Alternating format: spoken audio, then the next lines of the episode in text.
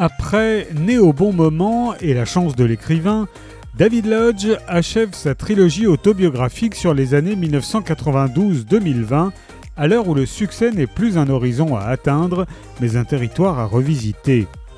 Avec un rare souci d'honnêteté et une attachante modestie, toujours sur le fil entre vie intime et professionnelle, l'écrivain octogénaire aux talents multiples dissèque ses joies et ses déboires artistiques et pose un regard mordant sur le monde littéraire qu'il connaît si bien.